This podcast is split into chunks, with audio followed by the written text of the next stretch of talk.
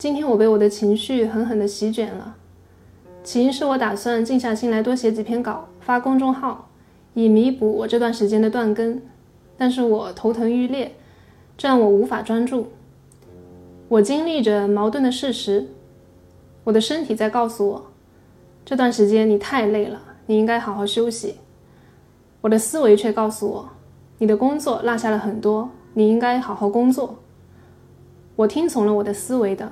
继续写作，可是我越写越烦躁，每一个字都看不顺眼。然后我开始朝自己发火，对所做的一切事情都感到焦虑。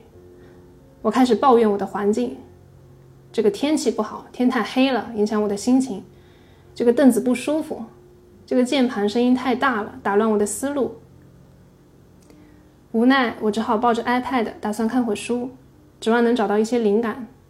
可是我一个字也看不进去，我的身体一直在呐喊：“我想睡觉，我要睡觉，老子要睡觉。”思维却在强迫自己：“你怎么能睡觉呢？你怎么能觉得睡觉比工作重要呢？你不能偷懒。”可是我实在是扛不住了，我带着懊恼去睡觉，心想：“这下好了，今天又浪费掉了，写不出来任何东西。”可是懊恼归懊恼，我倒是睡得挺香的。睡了一个多小时，醒来后头疼就神奇的消失了，我又变得思路清晰了起来。我决定回过头来再看看我写的东西，发现也并没有刚开始想的那么差，有很多草稿改一改就可以发了。借着不睡午觉的劲，我一口气把这篇文章写完了。我想说什么呢？虽然我的行动和计划中完全不同，但从心带给我的结果似乎更好。我的感受似乎比我的思维更懂我自己。这让我想起了最近在与神对话看到的一个观点：你的感受是你的最高真相。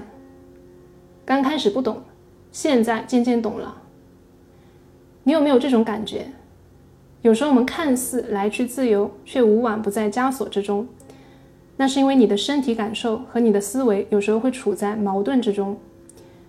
比如说，有时候你的思维觉得你应该好好学习、好好工作，但是你的身体呢，却怎么也提不起劲，很想要放松休息。矛盾的是，这竟然会让你产生羞耻心，觉得自己不够努力。有时候你很想尝试一件新事物。你身边的人都说你不行，然后你也开始觉得你不行，但是你的内心呢又有一种感觉，仍然很想去尝试，这让你感到非常的别扭。有时候身边的人说了一些话，让你觉得很难受，但是你又不好意思开口，不想伤害彼此的关系。你的思维在告诉你，这没什么大不了的，可是你的身体却很直白的感受到压抑、愤怒和颤抖。当我们经历着这样的矛盾时，就会产生不自由的感觉。我们习惯性的假装坚强，去贴合身边的价值观，维护一个看似强大的人设，就是要忽略那些看似脆弱的感受。累了、倦了、喜欢玩了、偷懒了、焦虑了、伤心了、失落了、羡慕别人了、愤怒了。我们想象的强大，就是没有弱点，无坚不摧。没有情绪，刀枪不入。但事实上，未能表达的各种负面感受，并不会消失，只会禁锢在内心深处。被禁锢的负面情感会给身体造成伤害，给灵魂带来负担，甚至会在某一刻强烈的席卷你。不准自己有情绪，其实是一种逃避，结果就是越压抑。越扩散，因为这些自然的情感被设计出来，一方面是为了保护我们，另一方面是为了帮助我们更好的体验到人生本应该体验的东西，完善自己的人生体验，更顺利的生活。悲伤是一种自然情感，它允许我们在告别时表达内心的痛苦，通过表达悲伤，我们能够逐渐的克服它。如果我们被允许自由地表达悲伤，而不必强装坚强，就会更健康地处理悲伤，更快的从挫折和分离中恢复。抑制悲伤可能会导致抑郁，扭曲我们的内心。愤怒是一种自然情感，它帮助我们表达拒绝和不满，保护自己的边界。合理的表达愤怒，并不会伤害到别人。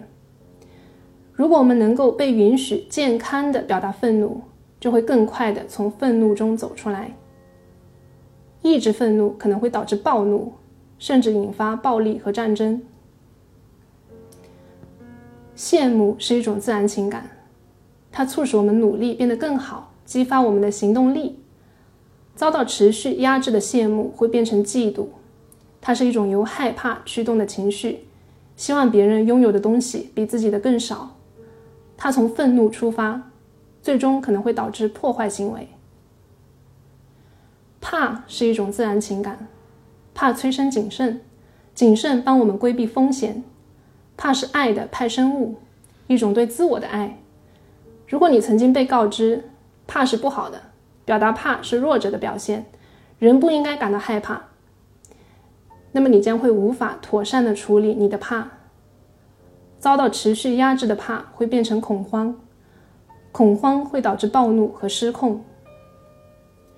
人压抑到极致会变成野兽。听说过困兽之斗吗？和能够自由的去做自己的人相比，生活在安静的绝望中的人会带来更大的伤害。情感是生活的礼物，感受是灵魂的语言。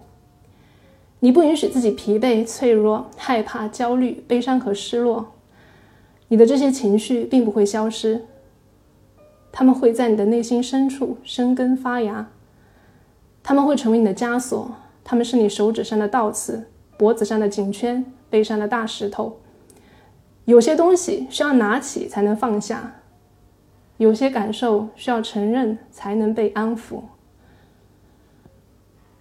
爱自己的首要前提是看见自己的脆弱，不要对自己的情绪视而不见。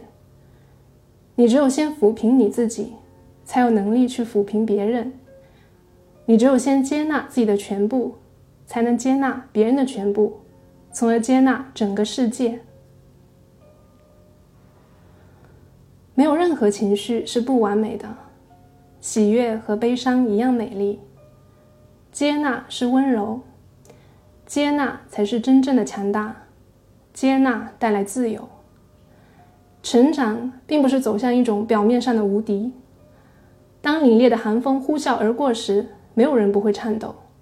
承认自己的脆弱需要勇气。弱点不可怕，可怕的是我们对弱点的羞耻。我曾经以为我很成熟了，我不会再焦虑、害怕、难过了，而现在我才开始意识到，不论我看多少书，我多少岁，经历了多少事，只要我还活着，我就还会不断的经历新的事情，然后不断的经历着这些感受。区别就在于我怎样去应对他们，是继续选择视而不见。还是决定接纳全部的自己。与神对话中有一段话很打动我：首先，向你自己说出关于你自己的真相；其次，向你自己说出关于他人的真相；再次，向他人说出关于你自己的真相；然后，向他人说出关于他人的真相；最后。向所有人说出关于所有事物的真相。认识真相，真相必将使你得到自由。而连通你的真相的接口叫做感受。现在开始去接纳你的感受吧。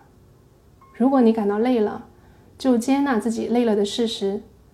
允许自己休息，不是弱者的表现，而是强者的底气。短暂的休息是为了更好的出发。如果你被身边的人言语伤害了，如果你感到伤心失落，请允许他们的存在，把它写在日记里，注视你的感受，理解自己，同情自己，安抚自己。如果你足够勇敢的话，请表达你的难过，向对你说出这些话的人，诚实的、温柔的、清晰的。表达你的感受，你不用去抱怨，说都是你的错。如果你不这么做，就不会发生了。不要说都怪你，要说我感到。你无法为其他人多么好的接受你的真相负责，但你可以保证多么好的表达出你的真相。你只是去表达，你说的那句话、那个字、那个做法让我感到伤心了。然后把如何对待你的选择权交给对方。如果你在知道我的真实感受的情况下，你还会选择伤害我吗？摘下面具，赤诚相见，你就能借此知道那个人是不是真的爱你。让别人知道你的真相，你的边界是什么，这样别人就不用活在假想之中，错误的对待你。看见别人的真相。重视别人的感受，如果可以的话，经常问他的感觉如何，这样你就不用活在想象之中，错误的对待别人。最后要记得，永远别否定自己的感受，因为真相必将使你得到自由，而接纳则是真正的强大。